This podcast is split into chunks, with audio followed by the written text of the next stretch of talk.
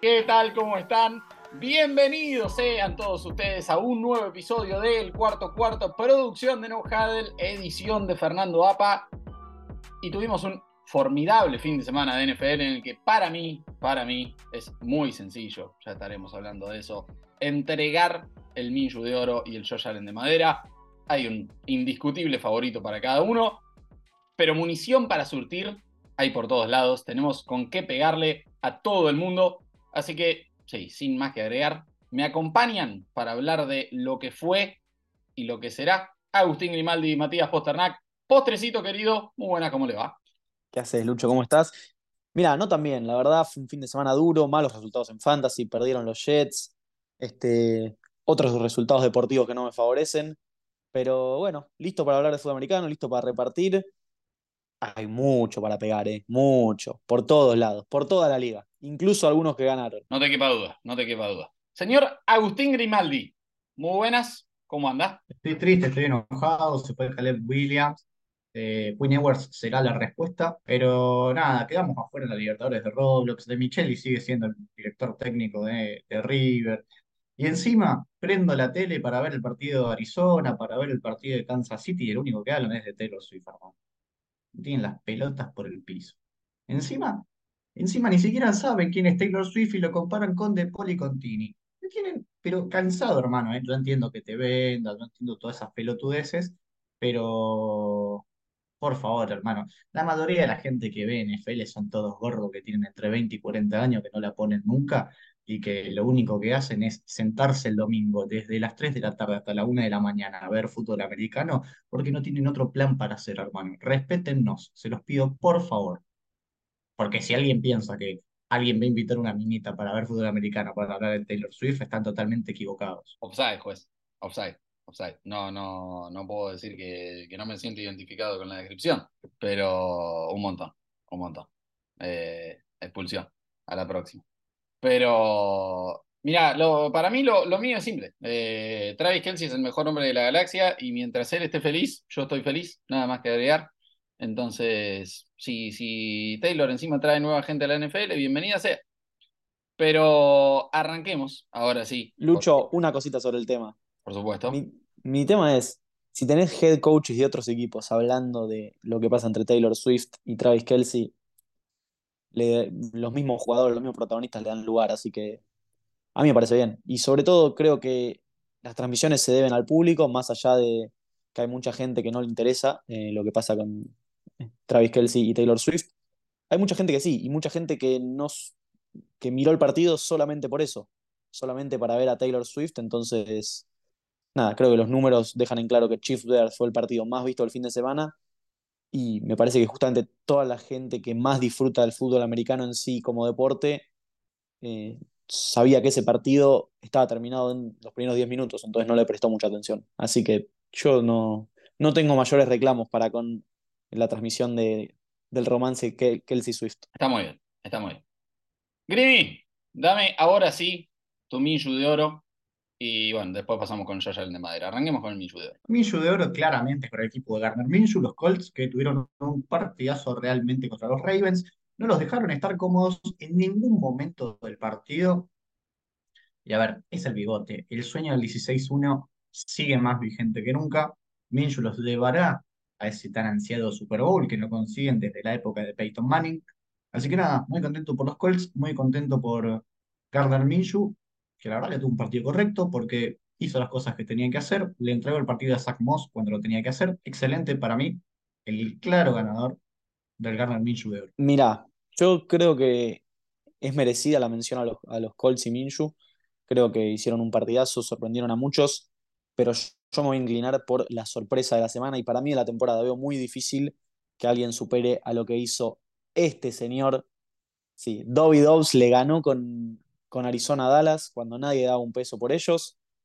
Eh, nada, creo que nos sorprendieron a todos, simple y claro. Desde el minuto uno que dominaron a Dallas. En ningún momento se sintieron inferiores, en todo momento le jugaron de igual a igual, sintiéndose cómodos, juego terrestre, juego aéreo, defensiva y creo que una victoria así merece ser destacada como la actuación de la semana. Elijo a Dobbs, pero la representación es para todo el equipo de los Cardinals. Y está muy bien, está muy bien. Eh, es muy merecido. Realmente no, no se le esperaba a nadie. Yo incluso dije que Arizona iba a meter cero puntos en el partido.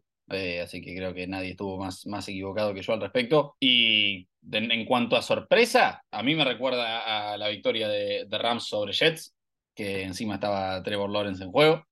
¿Y qué quieren que les diga? Eh, de Jets sobre Rams, sí, perdón, dije al revés. Después, a ver, para mí, tanto Minshew de Oro como Josh Allen de Madera son obvios, son indiscutibles. yo lo voy a hacer muy simple, cortita y al pie. Minshew de Oro es para los Miami Dolphins, Josh Allen de Madera es para los Denver Broncos. No tengo nada que explicar, 70-20, pero como para dar menciones honoríficas, como para decir algo más, como para generar contenido, le voy a dar el Minshew de Oro eh, no, no, o sea, un Minshu de plata, llámesele, a, a Minshew, porque tenemos la oportunidad de entregarle el premio, porque en algún momento se lo consolidará como titular indiscutido de un equipo, empezarán a llover los Pro Bowls, All Pros y anillos, que todos sabemos que en un momento ganará y que merece. Y el Josh Allen de madera, honestamente, a ver, opciones hay. Eh, se lo daría a, a Bryce Young porque la ofensiva se vio bastante mejor con Andy Dalton que con él, pero no jugó. Así que vamos a dárselo a alguien más. Eh, no sé, hermano, se lo puedo dar a Dak Prescott, se lo puedo dar a los Rams. Eh, ya, estaremos hablando de todos. Postrecito, decime a quién le das el tuyo. Es que no hay discusión. Acá creo que sí es imposible discutir a los Denver Broncos. 70 puntos se comieron. 70 puntos y eso que Miami levantó el pie del acelerador temprano. ¿eh? Temprano en la primera jugada del partido dejaron completamente solo a Tyreek Hill. Tres cuartos más tarde, en el último cuarto, dejaron completamente solo a Robbie Chosen Anderson para que Mike White le tire un pase de, no sé, 70 fueron. Es una cosa de loco, muchachos. Encima estuve leyendo por ahí que había gente que se quejaba de Miami, que dicen que eso no se hace en la NFL, que eh, es de caballerosidad deportiva eh, parar de hacer puntos en algún momento. No, no, no, no. No porque Miami, cuando el partido estaba terminado, sacó a sus jugadores y los que vinieron atrás le siguieron haciendo puntos. Por eso es tan mala la actuación de Denver. 70 puntos, mira que yo lo banco a John Payton, pero es muy cerca de ser saca técnico. John Payton, desde que se escapó del geriátrico, la verdad que lo único que hace es perder. Eh. Perdió con Raiders, la semana pasada perdió con Washington, ahora con Miami. Diría que el partido que más podía llegar a perder era este, pero la verdad que se comió un papelón. Para mí el Josh Allen de Madera es claramente para John Payton, que encima no conforme con haberse comido 70 puntos, tiene la caradurez de enojarse con la prensa. Qué pedazo de caradura. Eh, volvé a la televisión, volvé a hacer análisis, volvé a decir que querés entrenar a, a Dustin Herbert, a Kyler Murray. No sé, hacete un modo franquicia en el Maiden, pero ya está, ya está, dejate hinchar las pelotas. Sí, definitivamente de acuerdo. ¿eh? ¿eh? John Payton, hasta que no empiece a ganar partidos, calladito. Debe llamarse así. ¿Sabes qué lo salva? ¿Sabes qué lo salva? Que Nathaniel Hackett no sabe cómo manejar una ofensiva sin Aaron Rodgers. No, no, es que no se salva nadie de ese equipo. Eh, nadie. 70-20. De, decir lo que quieras, habla de, un, buen partido individual, lo que tengas ganas, 70-20. Fin. Fin. Ahí se termina toda discusión acerca del partido. Recuerden que para. No, nos puede. A ver, el, el Josh Allen de madera se lo damos a los Denver Broncos. No, no, no lo dejamos abierto a debate, pero pueden ir a seguirnos en arroba podcast y votar sobre su Minshu de oro. Eh, pueden elegir alguna de las opciones planteadas por nosotros o bien eh, decirnos en los comentarios quién creen ustedes que debe serlo. Síganos también en arroba NFL tanto en Twitter como en Facebook e Instagram.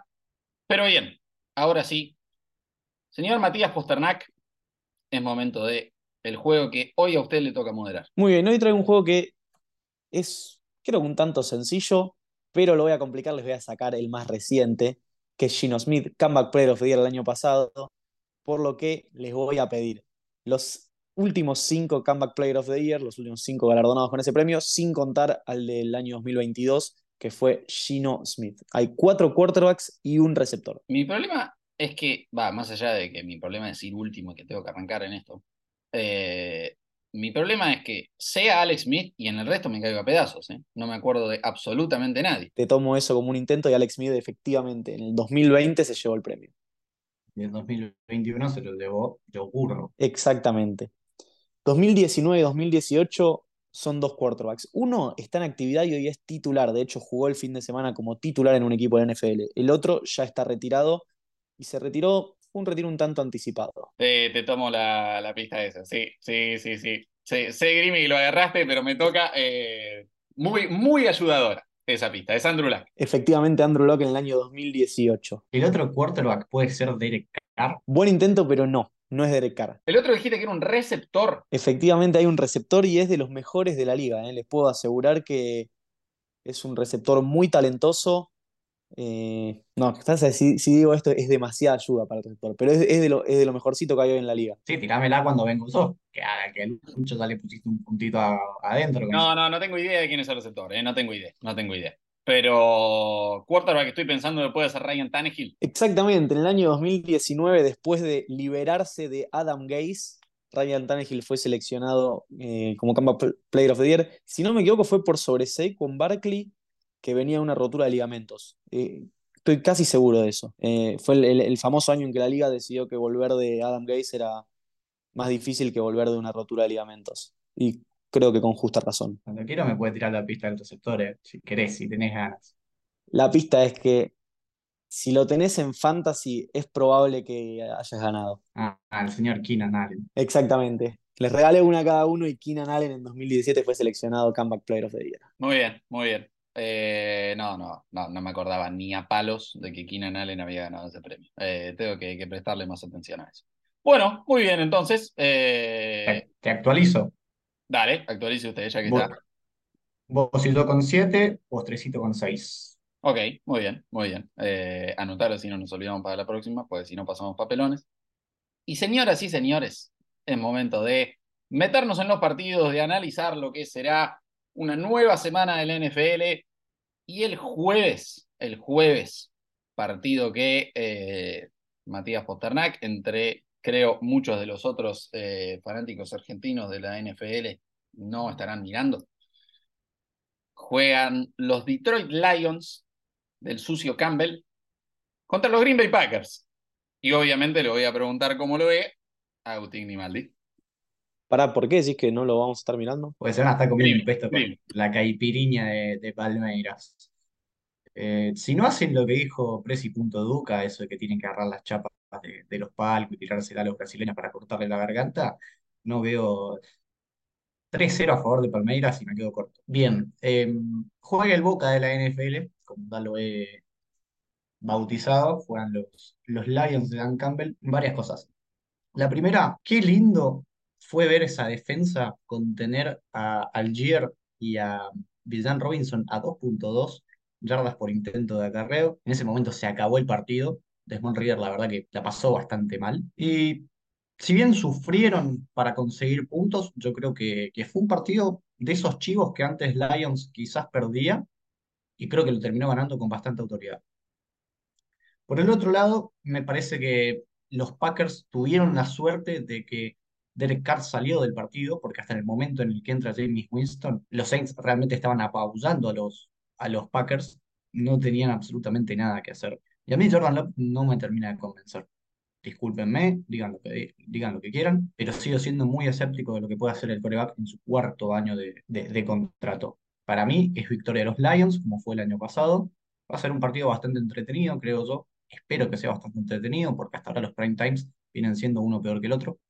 Así que es 26 a 21 a favor de los Lions. ¿Postre? Ok, sí, procede. No, este, qué sé yo, el partido de los Lions, la verdad no les puedo decir que le presté mucha atención. Un partido que fue bastante feo, por lo que tengo entendido.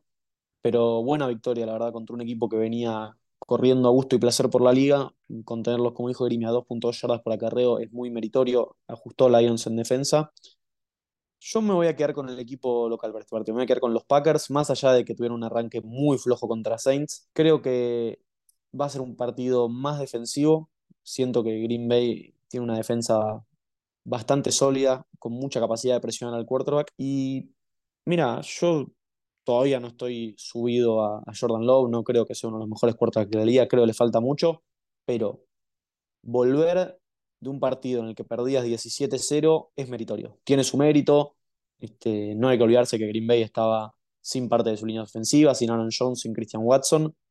Así que por, por esa muestra de, de carácter que dio Green Bay, le voy a dar mi voto de confianza para una victoria 18-14 sobre Lions. Hay que empezar a meter a Rashan Gary como uno de los mejores de, de defensive tackles de la liga, porque realmente juega muy bien. Juega muy bien y se está ganando una extensión de contrato realmente muy, pero muy abultada. Creo que eh, no se habla lo suficiente de él y cada día juega mejor. A ver, dar vuelta al partido como lo dieron vuelta es, creo, la definición de clutch. Eh, eso, eso hay que, que, reconocérselo tanto a, Jordan Love como a los Packers en general. Jordan Love no jugó un buen partido, hermano. Completó el 50% de su pase, es un touchdown, una intercepción. Eh, en, ningún planeta eso es un buen partido. No me importa cómo haya remontado el resultado. Eh, clutch, todo lo que quieras, bien jugado, cero, para nada. Ahora, sí, decime. Sí, a ver, más, allá de todo el mérito que le damos a Packers, no hay que perder de vista que el pateador de Saints falló un gol de campo muy accesible en la última jugada. Este, bien, no se, no se le ponen asteriscos a victorias en la NFL, pero lo pudieron haber perdido tranquilamente. No, no, sin duda, sin duda. A ver, de, después dos muy buenas defensas, eso me, me parece que quedó demostrado. Me parece que ambas defensas les van a ganar más de un partido en lo que resta en la temporada a, cada uno de los equipos. Y el otro lado, Lions, sí, está bien. Me, me sorprendió un poco esa defensa. Eh, honestamente sigo sin creer que, que, la de los Lions sea una buena defensa. Está claramente mejorada respecto al desastre que fue el año pasado. Pero no, no esperaba que, como dijiste vos, Grimy, tuvieran el, el desempeño que tuvieron. Aún así, aún así, sobre todo en Green Bay, voy a confiar en que ganen los Packers y bastante tranquilamente. Eh, este partido lo van a ganar 27-17. Y bueno, está bien, está bien. no pasa nada. No pasa nada. Negarán como San Pedro y terminarán, terminarán arrepintiéndose. ¿Qué se le va a hacer? Bien, eh, ¿nos metemos en el domingo? ¿O algo más que vamos al domingo? Déjame hacerte una pregunta. Pregunte. ¿Se ve el compacto? ¿Se lo ve con resaca o nos, o nos dormimos temprano para verlo? Hermano, diez y media de la mañana. No seas bochornoso. No es un madrugón. E, es, decadente esto, ¿eh? es decadente. Papelón lo que acaba de preguntar este individuo. Como si fuera cuatro de la mañana. Pero escuchame una cosa, vos cuando salís. Sos una persona que trabaja, viejo. ¿Cómo vas a decir eso? No, no, es una es una vergüenza. No, no, no, no, no, no voy a hacer pero, pregunta, no recibirá respuesta. Es un papel. Te digo, no, es ni aceptable en México que el partido es a las 7 y media de la mañana. Ni, ahí es aceptable. Es un papelón esto, ¿eh? Es una vergüenza. Pero escúchame, volvés 5 y media, 6 a tu casa, entre que te dormís, que comes algo, que qué sé yo. Si tenés suerte, podés estar acompañado. 10 y media de la mañana son 4 horitas, un poquito menos de sueño. No, tu pregunta es la marca. Que... Tu pregunta es la marca de todo lo que está hablemos, en este país. Hablemos del barco en aguas internacionales. Los domingos hablemos del barco hasta tarde. No te estoy diciendo que estás levantando a las 4 de la tarde. El barco cruza el Atlántico, señores y señores. El barco cruza el Atlántico. va, a quedar en el canal de la Mancha. El barco va a jugar en Londres con los Jaguars. Y todavía me acuerdo cuando a ese desastroso Jacksonville de Urban Meyer le di la, la victoria contra Miami allá. ¿Saben que le tengo miedo a los Jaguars en Londres? ¿Saben que, que sacan un, un, factor extra? A ver, es grave la derrota contra Houston. Eh, Trevor Lawrence está loquito con ganas esta temporada. Realmente no, no está a la altura de las expectativas. Se lo ponía como candidato a MVP muy, muy lejos. Los Jaguars no van a ganar. Postrecito, decimos, por favor. No hay nada más escandaloso que la cantidad de veces que se dijo, se escribió y se apostó que Trevor Lawrence, o Justin Fields iban a ser MVP. Es increíble que Trevor Lawrence o Justin Fields iban a ser MVPs en una liga en la que tenés a Patrick Mahomes. Es, pero increíble. Y más, y hoy Mahomes no es el principal candidato, ¿eh? Pero que alguien puede haber llegado a pensar que Trevor Lawrence y Justin Fields iban a, a tener alguna chance de ganar un MVP es una vergüenza. No, pero pará, flaco, está bien, arrancó lento. No. Seguro arranca lento todos los años. Y por eso no gana MVP. A ver. porque se los roban. Esto, mamá, no, no, no, no. No me hagas abrir una liga que parece que da poquito cierra. Hay, hay, que ver cuántos partidos se jugaron antes de las 10 de la mañana, capaz Grimy no los estuvo mirando y por eso piensa el error.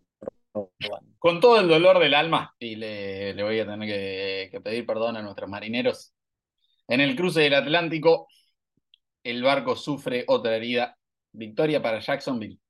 Y victoria ajustada 24 a 21. ¿Vos sabés, Lucho, quién recibió el primer touchdown de su carrera eh, en Inglaterra? No lo sé. Pitts. Y Pitts esta temporada viene jugando muy discreto. Muy discreto. Y Kyle Pitts esta temporada en algún momento va a tener que agarrar un pase de touchdown y recibir ocho veces para 120 yardas. Y esa vez va a ser el domingo en Londres ante los Jaguars, porque yo no compro que los Falcons van a ir dos veces seguidas a jugar sin un plan B. Lo que les pasó con Detroit fue muy claro. Los Falcons pensaron que iban a poder correr todo, toda la temporada, que toda la temporada iban a ganar por tierra y dijeron, listo, así, es, así ganamos nosotros. Bueno, así no, no vas a ganar todos los partidos en la NFL. Tenés que tener otras opciones. Y esas opciones incluyen un juego aéreo con dos armas que para mí son extremadamente talentosas como Kyle Pitts y Drake London. Y una de ellas va a brillar y mucho para que los Falcons se lleven este partido 27 a 22. Confirmame, Mati. El único touchdown de su carrera de Kyle Pitts, ¿no? Uf, ¿sabes que debería buscarlo? Creo que no, que agarró otro. Puede ser. Se quedó, pero creo que no. Me No, parece alguno que más sí. tiene, alguno más tiene. Sé que el año pasado no tuvo, que directamente ni lo usaron en zona roja. ¿Qué es lo que me pasa con este partido? Los Jaguars vienen muy bajo, pero en este programa se dijo, lo dijimos postrecito y todo. Ah, vos también, Lucho. Eh, que a Houston. No, no, solo dije que tiene tres touchdowns Kyle Pitts en su carrera. Tres. Ah, bien, bien, bien, bien, bien, bien. Que a Houston se le da bien contra Jaguars y que era muy posible que sea un partido peleado o incluso que podía haber un, un upset. Creo que ninguno de, los, ninguno de los dos lo alcanzamos a pronosticar, pero dijimos cuidado con Houston. A ver, ¿qué es lo que me pasa con, con Atlanta? Sigo subido arriba del barco, pero los Jaguars en Londres es como que tienen ese, ese no sé qué, que bueno, perdieron con Urban Meyer, pero el año pasado creo que les fue bien en, en Londres, si no me equivoco. Yo creo que Trevor Lawrence arrancó flojo, pero que es un partido bastante bueno como para que, para que aproveche y que Calvin Ridley tenga su, su partido de venganza. Así que para mí es un 27 a 20 a favor de los Jaguars. Jugaron nueve veces, ganaron cuatro, perdieron cinco los Jaguars en Londres. Ojo, ojo al dato. Eh, me emocionó tu discurso postrecito sobre Atlanta, ¿eh? pero no, no. Con todo el dolor del mundo, esta vez abandono el barco. Y ahora, Sí. Kyle Pitts en algún momento piensa justificar que lo eligieron en la cuarta global. y ojalá sea ahora. Ojalá, es momento, es momento. Miami visita Búfalo. Miami visita Búfalo y me estoy teniendo que fumar gente diciendo que volvió el Josh Allen que conocemos. ¿Le puedo Sí. dar un consejo a la gente? Por favor. Todo medio que sea manejado por gente que vive de Venezuela para arriba no tiene objetividad y lo que dice en una semana, al otro día se lo pasan por los huevos. Tua Tagovailoa el año pasado 72 de 101, 8 touchdowns, 2 intercepciones, récord de 3-0. Tua Tagovailoa en 2023 72 de 101, 8 touchdowns, 2 intercepciones, récord de 3-0. Esperemos que no venga con conmoción cerebral este, este partido, porque exactamente fue en semana 4 contra los Bills que le pasó la, la primera conmoción. ¿Y qué querés que te diga? Los Dolphins jugando así, los pongo directamente en el campeonato de conferencia. Ni siquiera te digo como ganador de, de la división. Triunfo de Miami, 27 a 18. Mira, lo que me pasa a mí con este partido es que alguna vez los Bills tienen que ganar alguno de esos partidos.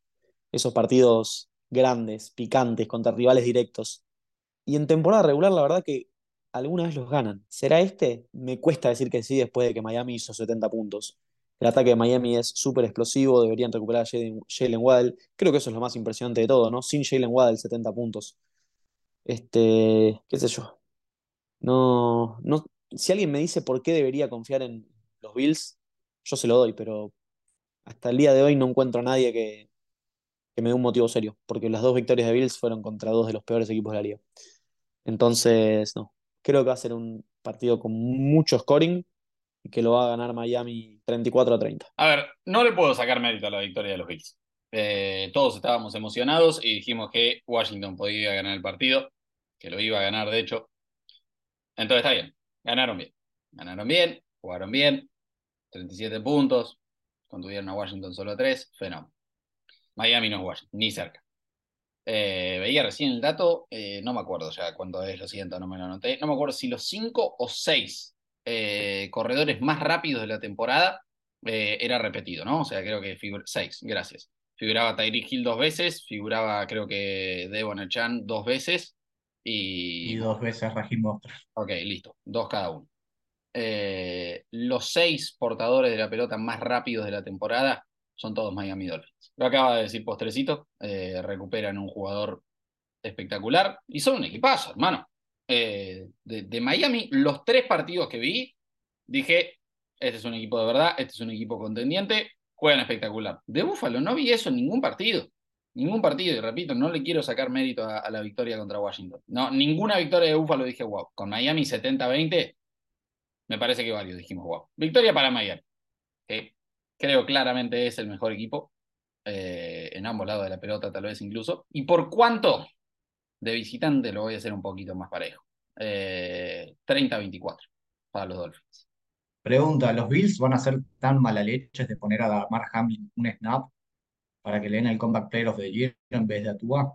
Eh, yo, yo creo que en algún momento va a jugar. Yo escuché una teoría que me gusta bastante y es que Damar Hamlin es un mal jugador de fútbol americano, pero que sencillamente es de mal gusto cortarlo después de todo lo que vivió. Entonces que la solución es mantenerlo en la plantilla y no usarlo nunca, salvo que sea una emergencia. ¿Sabés cuántas veces escuché cuando le había pasado recientemente que no, que era un rookie que venía rompiéndola, que quiso todo, jugaba cinco snaps por partido, hermano. Tuvo mala suerte, nada más. O sea, está todo bien con el chico. Lo banco una banda y me parece muy copada su historia, está por ahí nomás. A mí lo que me parece espectacular son las teorías comparativas, hermano. Compro todo el humo de que Damar Hamlin en realidad murió y lo que vemos es un, un doble. Pero ¿hace cuánto te lo vengo diciendo? No. ¿Hace cuánto que las fotos de Instagram no aparece tatuado en la mano y Para ahora tiene un Esas cosas es que vivo mano? yo. Eh, yo, ustedes digan lo que quieran, yo no voy a hablar de Vikings Panthers. Como visitantes, los Vikings obtienen su primera victoria. ¿Y por cuánto lo van a ganar? Lo ganan 27-23. Va a ser muy interesante ver al tándem Caleb Williams con Bryce Young, algo así como hacían con Drew Brees y Tyson Hill. Así que nada, victoria de los Vikings, ah, qué sé yo, 27 a 10. 41-23 para los Vikings que, bueno, eh, pierden partidos eh, absolutamente ganables todas las semanas. Cometen errores in- inadmisibles, están 0-3, un equipo que tranquilamente podría estar, creo que yo, 2-1 y por qué no 3-0. Eh, pero bueno, así son estos Vikings. Ahora, de 3-0 tienen que pasar a 7-3, 8-3 sin, sin que se les caiga una derrota si no quieren que empiece a pedir despidos. Este, porque así Justin Jefferson no va a una extensión. Bueno, Cousins creo que ya es su último año y no veo mucha forma de que firme. ¿Y qué vino con él? Ojo. Cuando a Justin Jefferson le pongan 250 palos verdes sobre la mesa, mira que no va a firmar una extensión, hermano. Todo fenómeno con ganar partido. Cuando te ponen los verdes enfrente, andá a decir. Sí, pero ¿cuántos equipos le van a poner 250 palos verdes sobre la mesa? Puede ser, no lo sé, no lo sé. Grimi, Yo, yo les quiero, hacer- yo les quiero hacer una pregunta, porque en esta offseason lo dije que los Lions habían drafteado un Tyrant, que me dijeron que no, que no hace lo mismo que TJ Hawkinson. ¿Alguien me puede decir quién es el número uno hoy en día en, en darlas por recepción dentro de los alas cerradas? es el Sam momento. Laporta. Aplaudamos a Sam Laporta del episodio. Es el momento que aplaudamos a Sam Laporta del episodio. El 2 es, el, el dos es Hawkinson, pero el 1 es bien. Todo esto me está ganando unos partidos de fantasy que es increíble. Dios mío. Si, si estás dependiendo de Sam Laporta para ganar partidos de fantasy, eh, no, no sé qué dice eso de vos como jugador. Pero No, bien. lo peor es que, lo peor es, bueno, es la DAL, estoy tanqueando y voy 3-0. No, no lo puedo entender. Otro partido del que no voy a hablar es la visita de los Denver Broncos a los Chicago Bears, porque los Bears son tan inexplicablemente malos que son locales contra un equipo que acaba, que acaba de perder por 50 puntos y no son favoritos según las apuestas. Victoria garantizada. Ya anticipo una de mis tres para los Denver Broncos. Eh, el resultado no me interesa. Ponele 24-10. Yo le voy a dar 23-20 a Denver. Voy a decir eh, solamente dos cosas. La primera es, si la NFL no está guionada, alguien que me explique cómo es que los cuatro equipos que están con marca de 0-3 juegan entre sí. Y la segunda, Chicago fue humillado nuevamente por Patrick Mahomes, que cada vez que puede les recuerda que debieron haberlo tomado en el draft. No podés, cuando termina el partido, decir que querías darle la pelota a Kelsey porque estaba Taylor Swift en el estadio, Mahomes. Es, demasiado, o sea, son, tienen familia los tipos, no podés decirle que estás más preocupado por si Taylor Swift eh, aplaudía que por el partido. Basta. Lo peor es que Travis Kelce es el único receptor viable que tiene. O sea, No, no es muy creíble la mentira. Le voy a dar la última chance a Everflux. A Everflux, no, a Dustin Fields. Que ya se quejó la semana pasada que no le liberaban el juego. La verdad que no lo pudimos ver mucho contra Kansas City. Sí vi que le soltaron un par de pases bastante, bastante atrapables. Pero es que no puedo confiar en Denver. En Chicago no se puede confiar, pero Denver, no sé, va- van a hacer alguna pelotudez. Russell Wilson va a tirar una intercepción bastante pelotuda. 17 a 13 a favor de los Bears. Y si no, ¿qué querés que te diga? Eh, pierda el que pierde el partido, se tiene que ir al head coach. O sea, ya sea Peyton o sea Everett. Es válido. Diría que pierda quien pierda el partido tendrá a Williams en la próxima temporada. Pero veremos. Eh, señoras y señores, quiero que me digan qué pasó con Deshaun Watson. Y si volvió. Y si me puedo ilusionar con 13 victorias para los Browns, como dije en la pretemporada, aún sin el bueno de Nick Chubb. ¿Postrecito? Tuvo un muy buen partido a pesar de la jugada más escandalosa de la temporada. Mira que semana tras semana vemos cosas que decimos, esto no puede pasar en la NFL. Esa jugada no puede pasar ni a nivel amateur, ni en, un- ni en una universidad, ni en una escuela secundaria, ni jugando con tus amigos. Juegas con tus amigos, haces eso, te echan. Por si alguien no la vio, estoy hablando de una jugada en la que John Watson estaba por ser capturado y decidió que era mejor revolear la pelota para atrás. Eh, y hay que agradecer que está, tiene que agradecer en serio que estaba Elijah Moore para recuperar ese fumble, porque realmente es muy difícil de explicar lo que intentó hacer. Ahora, sobre el partido, Baltimore, demasiadas lesiones, demasiadas lesiones, otro año más en el que Baltimore mira la lista de lesionados y es casi tan larga como la de jugadores en su plan- plantilla activa. Y creo que por eso le voy a dar la ventaja a Cleveland, que tiene, en cuanto a números, la mejor defensa de la liga y una defensa que está haciendo historia. ¿Cuántos puntos ponemos? 20 para Cleveland, 16 para Baltimore. Hay que empezar a hablar de vuelta de Miles Garrett, me parece. Eso iba a decir, Mm. eso iba a decir. Ante el episodio pasado dijimos eh, Micah Parsons MVP, después del partido que tuvo contra Arizona, suma varios votitos para Defensive Player of the Year Miles Garrett. ¿eh?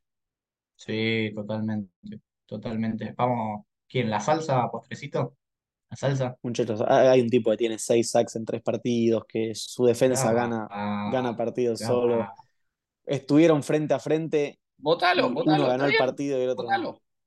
Por favor. Trent Jordan Watt, basta. está bien, votalo. Miles. ¿Sabes qué es lo único que me da pena de, de TJ Watt? Es que siempre va a ser la sombra de su hermano. Pero volviendo al partido de los Browns, sí, me voy a quedar con la victoria de, de Cleveland solamente porque, porque los Ravens están muy, muy mermados. Teoría, Lucho, a ver si me compras esta. De John Watson está en la cárcel y en realidad el que está jugando es un doble. Me encantaría, me encantaría comprarlo por, por todos los sentidos, principalmente por, por la conspiranoia, pero muy difícil conseguir un, un doble así, simplemente desconocido, que salga de ningún lado a jugar al nivel que jugó. Eh, complicado, complicado. Damar, Damar Hamlin. No, no, pero Damar Hamlin no juega al nivel que jugó John Watson en ese partido, hermano, lo siento. Eh, de la mano de Miles, de la mano de Watson, victoria para los Cleveland Browns, 24-13. Dos preguntas, dos preguntas. Número uno, si Ohio State finalmente generó un quarterback de verdad, alguien que eh, vaya a tener algo, de, algo similar al éxito en la NFL.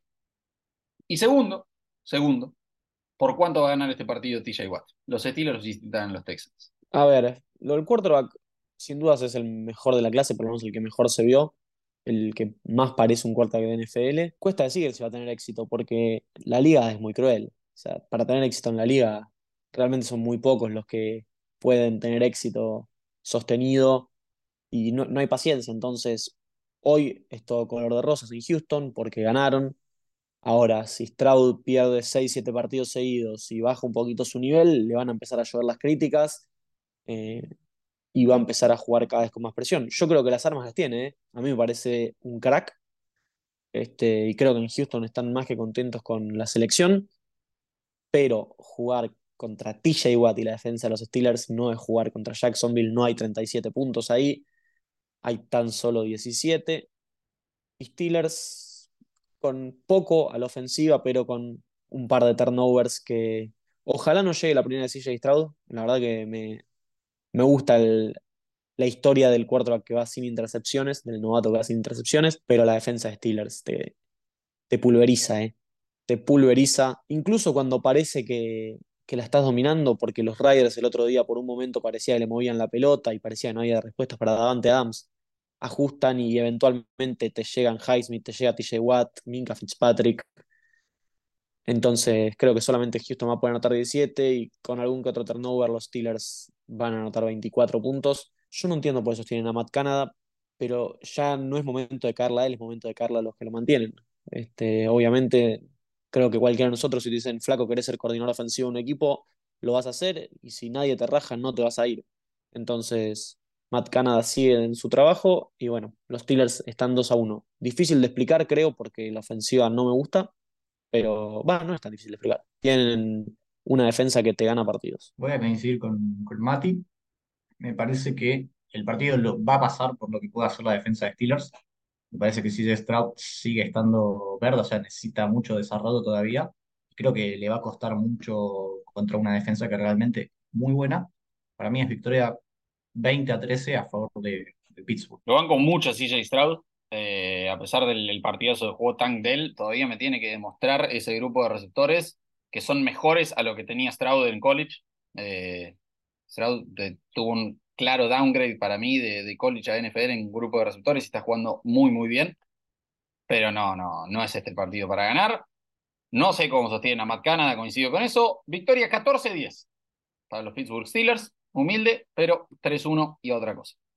Y el que pagaría por ver 3-1 es el bigote, que me vendría muy bien que le saque un partido a los Rams. Grimin, ¿cómo lo ves? ¿Juega o no juega? ¿Siguen en protocolo de conmoción Richardson? No, no, no está definido todavía. Creo, creo que debería poder volver Richardson. Déjame confiar en que no. Ojalá que juegue el bigote. Le voy a pegar a John McVay. Récord de los equipos después de ganar el Super Bowl. Los Rams tienen el peor en los primeros 20 partidos. 6-14 es el récord de McVay, que parece que no es tan respetado dentro de la liga por sus pares, porque les ganan todos. Les ganan todos. Al único que le puede ganar es Arizona, le gana un partido a Seattle.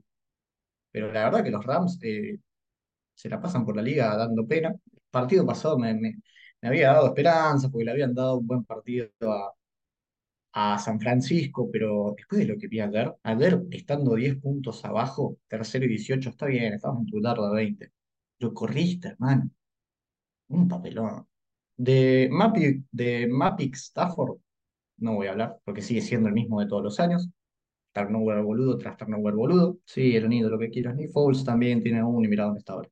Y déjame confiar en que Indianapolis se va a poner con Richardson o con, o con Mincho. 17-14. Es realmente increíble lo mal que manejan el tiempo los entrenadores de la NFL. Eh, vi un, un título otro día que decía que los jugadores de Madden manejan mejor el reloj que los equipos de la NFL y me parece bastante cierto. Me parece que no es tan difícil. Yo entiendo que hay muchas cosas que considerar siendo un técnico de NFL.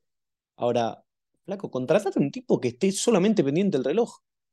Eh, cuando los Rams corrieron con, dentro de la pausa los dos minutos en la zona roja. Flaco, tira la pelota. Este, y eso lo vemos semana tras semana. Ya vamos a llegar a, a McDaniels y bueno, eh, creo que es el, el, mayor exponente de esto que digo. Pero no, voy a confiar en Rams para un 26-23. Me gusta lo que estoy viendo de Colts, pero bueno, creo que los Rams después de dos derrotas van a dar un paso al frente y volver a la senda del triunfo. Desafortunadamente creo lo mismo. Eh, sobre todo si, si juega Anthony Richardson, me parece que no, que no, que este partido para los Rams. Ahora, lo que mostraron en ofensiva es realmente lamentable, ¿eh? es eh, increíble, un papelón. Eh, ponele ahora Cooper Cup, quizás levante un, un, poco la cabeza del equipo, pero así no vamos a ningún lado, negro. Eh, pero sí, me, parece que, que, tienen que repuntar un poco. Sigo sin, sin creer que Anthony Richardson vaya a ser algo competente. Me parece que va a terminar jugando este partido aunque realmente eh, me parecería una decisión inteligente, digo esto dejando de lado mi, mi amor por Miyu. Eh, un poco al pibe, no vaya a ser cosa de que se termine rompiendo en dos segundos. Pero sí, victoria para los Rams y va a ser por confiando en un poquito de mejoría ofensiva. Voy a decir que meten 27 puntos y que los Colts meten 20. Y ahora, partido divisional que no sé si esperaba que cada uno llegara con el récord que está. Los Bucks visitan a los Saints y postrecito, decime cómo lo ves. No me quiero detener mucho en este partido porque probablemente no juegue Derek Carr, entonces es difícil de, de, analizar. Creo que es victoria por nocaut técnico para Marshall Latimore sobre Mike Evans. Por favor, si hay, si hay piñas, sáquense el. Por favor, hagan como en la, en, en, oh, en la NHL, que los dejan a los dos solitos, que se caen a piñas. Creo que va a ser lo más entretenido del partido. Si no juega Eric Carr, James Winston está muy perdido. Así que, una victoria de los Bucks, 18 a 15, no mucho más, todos goles de campo. Y acá otro partido en el que me gustaría creer, pero no puedo. Me gustaría confiar. Ya me, me dejé llevar por, por el cariño y la ilusión la semana pasada, dejándome comenzar por, por decir que Washington le iba a ganar a los Bills. Victoria para Filadelfia. Y lamentablemente cómoda. 34-14. De, de Sam Howell no, no vas a decir nada. No, no, no hace falta. Estamos bien, estamos bien. Seguimos confiando, seguimos creyendo. Filadelfia no es el partido. Me parece bien. Eh, 33 a 10. La pregunta es si los Commanders van a seguir siendo el ángel de la guardia de los, de los Dolphins invictos y pueden bajar a, a Filadelfia. Van a tener otra oportunidad. En esta voy a coincidir con ustedes. El 34-14 me parece un, un buen resultado. Petición, basta de Filadelfia en prime time. Qué aburridos son los partidos de Filadelfia para mirar, hermano. Qué aburridos que son. Eh, Filadelfia no, no, no va a terminar invicto esta temporada, Nero. Eh, si no me equivoco, tienen que ir a Kansas City. No, porque aparte si vos ves los partidos de Filadelfia, está bien. Los Sí, no, ganan, no son el equipo del año pasado. No son el equipo del No, año pasado. ni es cerca. Jalen Hurts no es el año pasado. No. No, para no es una crítica a Filadelfia como equipo. eh. Filadelfia me parece un equipazo y me parece que ganan.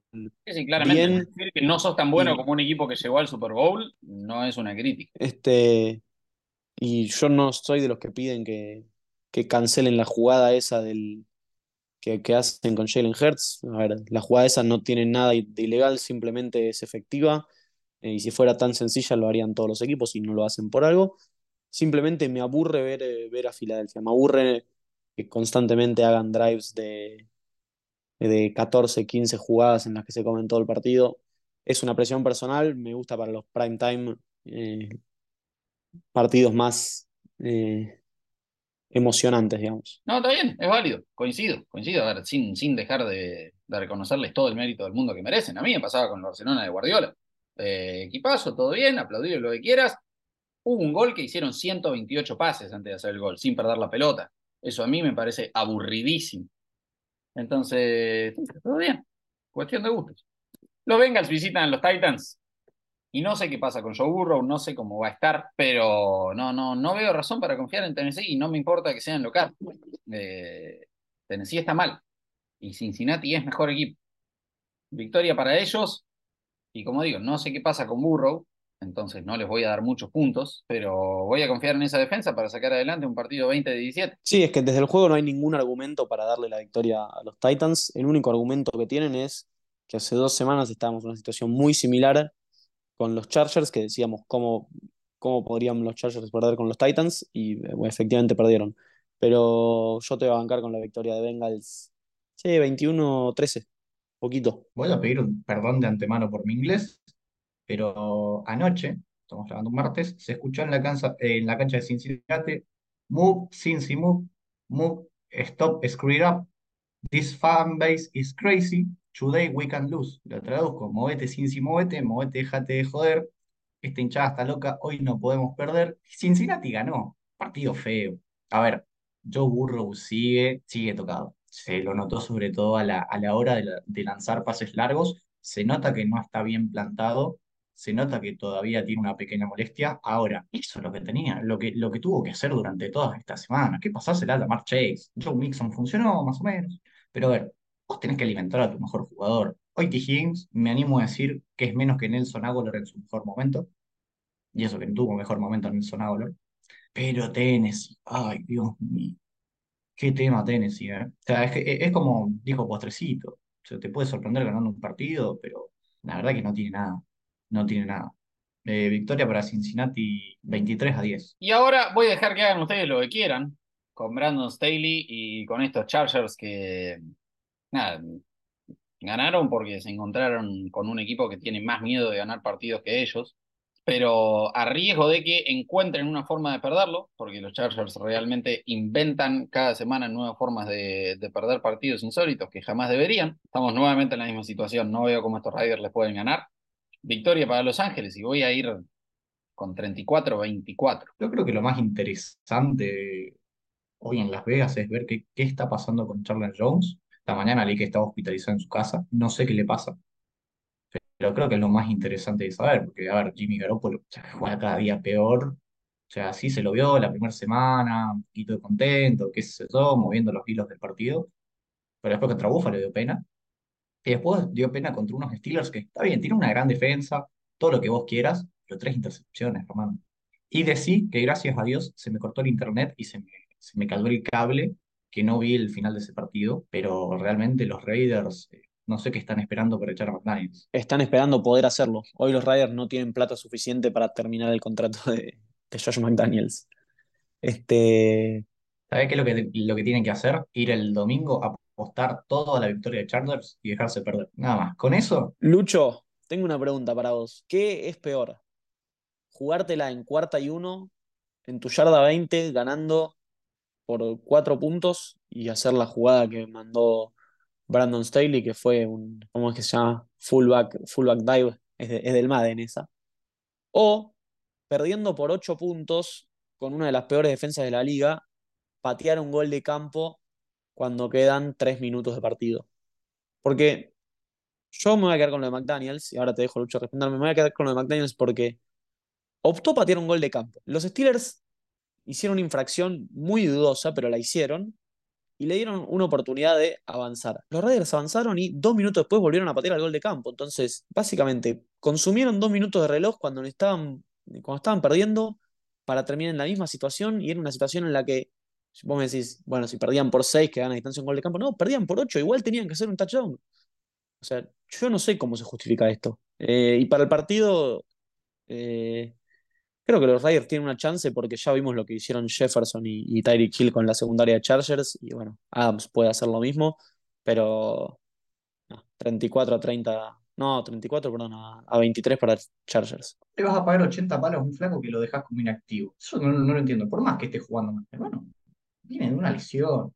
Tenés que bancar, papelón. No, Postecito, para responder a tu pregunta, ante la duda, la peor decisión siempre es la que haya tomado Brandon Staley. Siempre, siempre. Siempre va a estar del, del lado equivocado. Y ahora, otro partido en el que no, no veo mucha equivalencia, porque tal y, y como les dije, eh, Dios mío, el, el mensaje de Grippy en el chat, eh, completando la frase de ante la duda, y ustedes, audiencia, completen el resto. Eh, miren, yo la, la semana pasada les había dicho que coincidía con todo lo que habías dicho vos, Postrecito, sobre New England, Mac Jones y compañía, pero que iban a ganar el partido porque lo único peor es Zach Wilson. No tienen a Zach Wilson enfrente, tienen a los Dallas Cowboys, que si bien vienen de perder un papelón de partido, que jamás deberían haber perdido, no sé cómo les puede pasar algo similar dos semanas seguidas. Victoria para Dallas, y voy a confiar en que vuelve la defensa, voy a confiar en que vuelve Micah Parsons, etcétera, etcétera, etcétera. Cómoda, cómoda. Eh, 27-3. Yo voy a ir con un 24-19 para Dallas. La verdad que la derrota de Dallas es tremenda, tremenda, porque fue la primera vez que tuvieron que correr un partido desde atrás y no estuvieron capacitados. La realidad es que creo que el partido de Arizona expuso las falencias que tiene el ataque de Dallas. Que saliendo de CeeDee Lamb no hay nada, eh, perdón, saliendo de Lamb y la línea ofensiva, que faltaron tres titulares, es verdad, no tienen nada de otro nivel. O sea, Tony Pollard podrá haber jugado muy bien como eh, alternativa a Ezequiel Elliott, pero hoy por hoy no es uno de los mejores corredores de la liga. Brandon Cooks y Michael Gallup para mí no son grandes receptores. Y bueno, Dak Prescott ya saben lo que, lo que opino. New England, sí. Eh, aprovechó, que, aprovechó lo de Zach Wilson, que bueno, ya llegaremos. Ganó merecidamente, pero no creo que le dé para ganar la Dallas. Es increíble cómo cada partido que pasa se confirma cada vez más que Dak Prescott es el Kirk Cousins negro. Y ustedes me decían, no, que Kirk Cousins no sé qué, que no sé cuánto. Ahí los tenés. Cuando las papas queman, los dos se cagan. Y no hay, que, y no hay vuelta que darle. Sin embargo, juegan con un equipo que tiene que agradecer que va a jugar contra Zach Wilson dos veces en el año para no salir 0-17. ¿Qué querés que te diga? 30, 33. Está muy bien, está muy bien. Eh, Grimy, decime si se puede soñar otra vez con Dobby Dobbs para hacerle siquiera partido a San Francisco de visitante, porque para mí, lamentablemente, es victoria para los Niners. 31-17.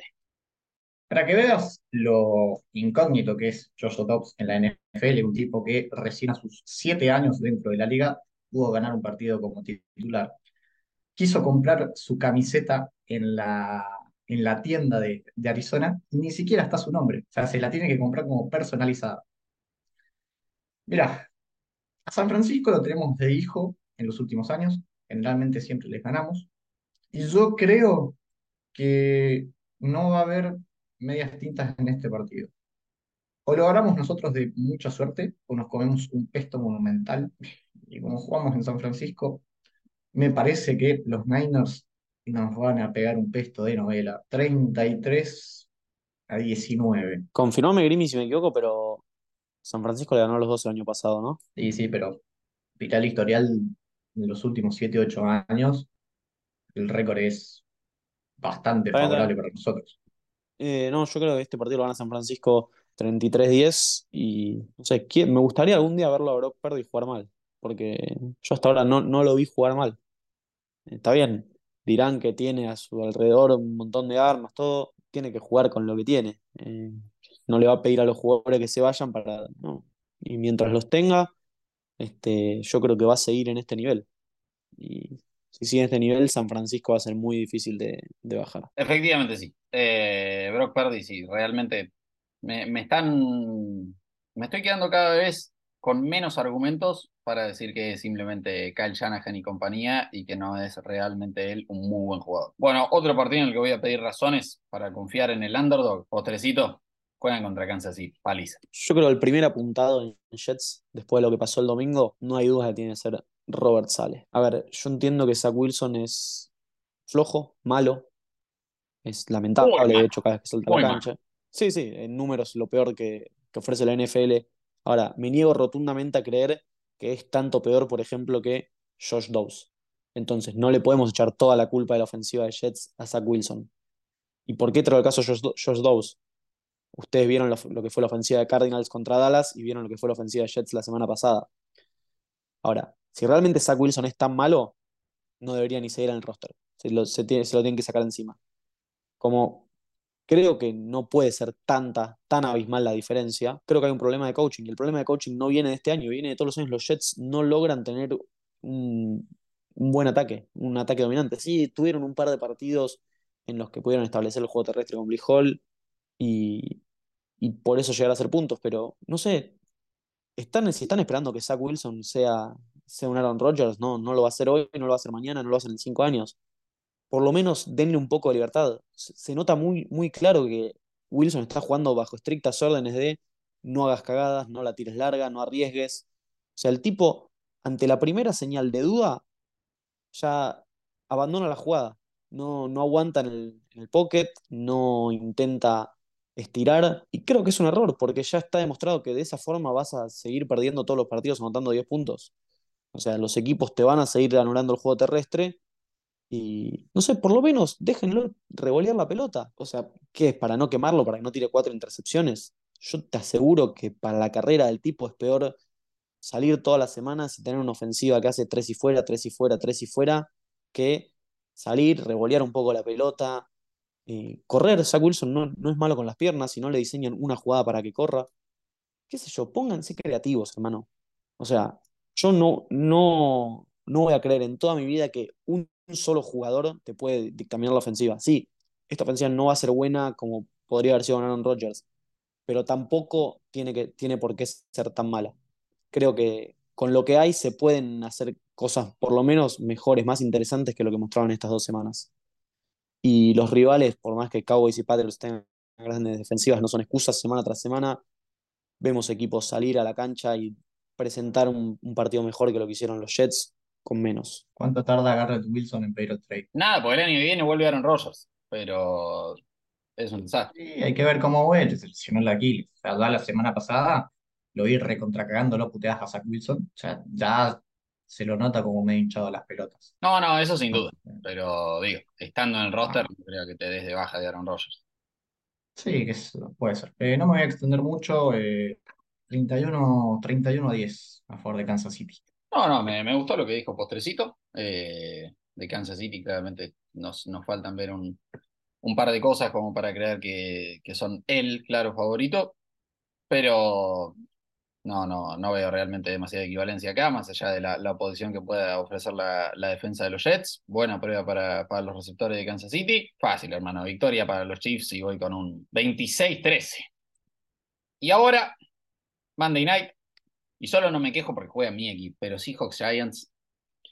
Eh, no, no pronostico que sea un gran partido. De Seattle, de sí, que agarró el bueno de Kenny Walker y dijo, muchachos, acá estoy yo, se hizo cargo del partido. Decí que DK Metcalf jugó bien, pero Gino Smith sigue flojito, sigue pobre. El cuerpo de receptores no está jugando al nivel top 3, top 5 que esperaba que fueran en la liga. Eh, a Jackson Smith en Chiva le, se le está haciendo un poco lenta la, la transición, me parece. Pero bueno, la ofensiva... Free Bobo. Qué hombre, Jake. Eh, la ofensiva sí se vio mejor. Y a ver, eh, quiero decir, primero empezar con, con Devon Witherspoon y después decir algo de la defensa. A Witherspoon lo targetearon 11 veces, permitió 3 recepciones para 19 yardas, rompió dos pases, eh, permitió un first down, lideró al equipo en 11 tackles. Me gusta lo que viene haciendo él, eh, me parece que claramente está creciendo, me parece que claramente va a ser un muy buen jugador en esta liga, creo que va a terminar la temporada muy, muy bien, en muy alto nivel. Ahora, sabemos que nunca es una buena noticia que a tu equipo lo haya liderado en tackles un corner. Hay, hay otras posiciones para hacer eso. No, no, no estoy para nada feliz con lo que vi de la defensa de Seattle. Pero, dicho todo eso, jamás, jamás, y por más que Grimmy ahora va a decir que los Giants nos tienen medio de hijos, y podrá tener razón, jamás voy a predecir una victoria de Daniel Jones contra mi equipo. De ninguna manera. De ninguna manera. Victoria para Seattle y victoria 30-23. Pero las buenas noticias son que vuelve The Intention y vuelve Eric Cullen. Ah, no sé todavía si juegan, pero creo que sí. Sí, a ver, qué sé yo. Después de ver a los Giants durante tres semanas, dos de ellas en prime time, tercera semana consecutiva. Ah, qué sé yo, a ver, voy por Seattle. Para mí es 20 a 14. Ahora, ¿sabes qué me gustaría? Que los partidos, los horarios de los partidos tengan flex pero a partir de cualquier semana, porque ya la semana pasada nos unimos varios partidos que fueron inmirables, de Tampa Bay contra Filadelfia.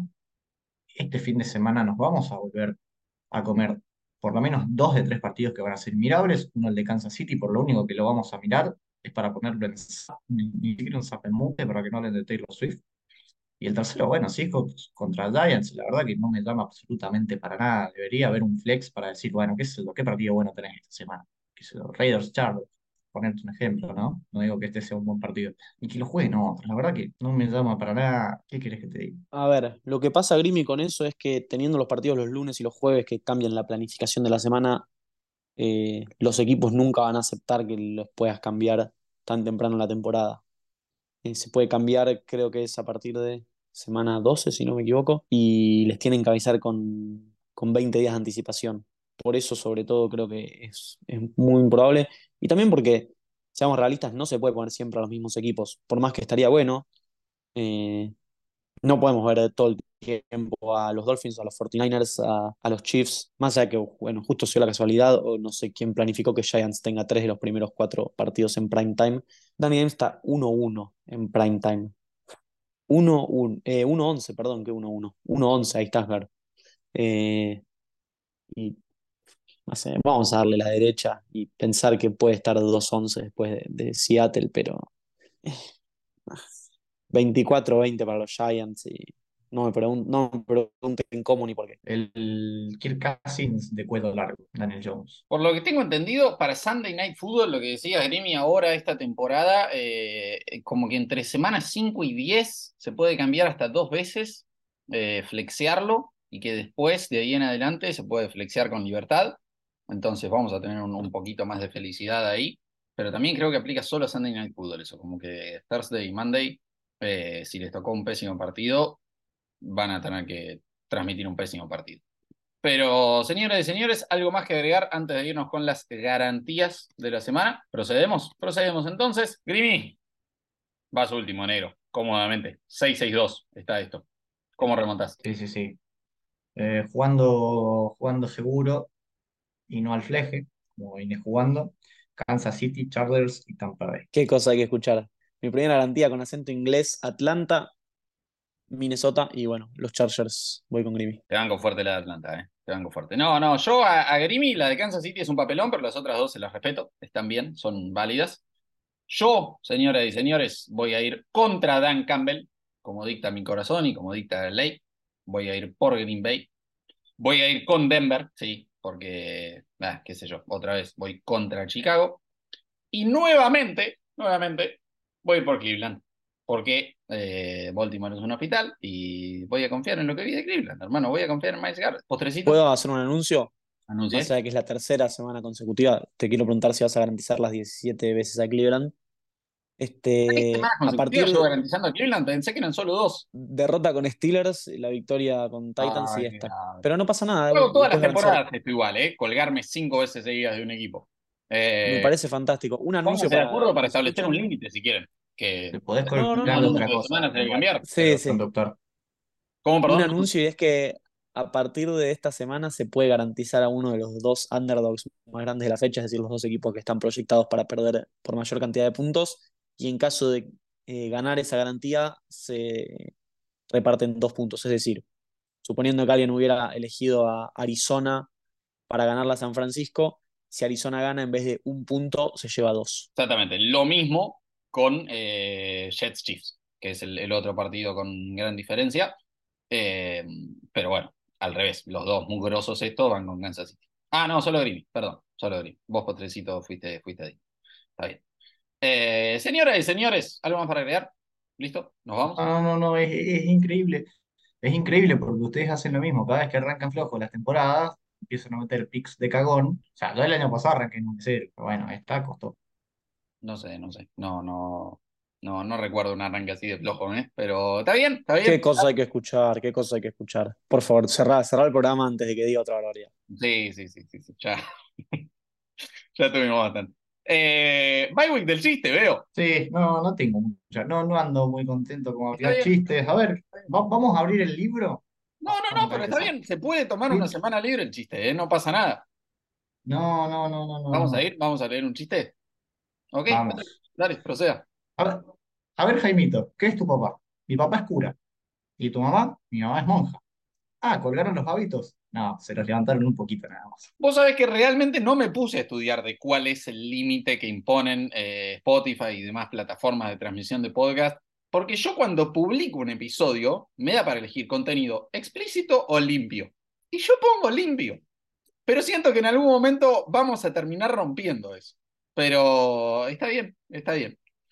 Señoras y señores, muchísimas gracias por estar del otro lado, por acompañarnos como siempre. Recuerden seguirnos en arroba podcast en todas las plataformas del universo. Vayan a votar en la encuesta para su Minshu de Oro. Eh, díganos en los comentarios si tienen algún otro. Excelente semana para todos. Disfruten los partidos. Abrazo grande para todos.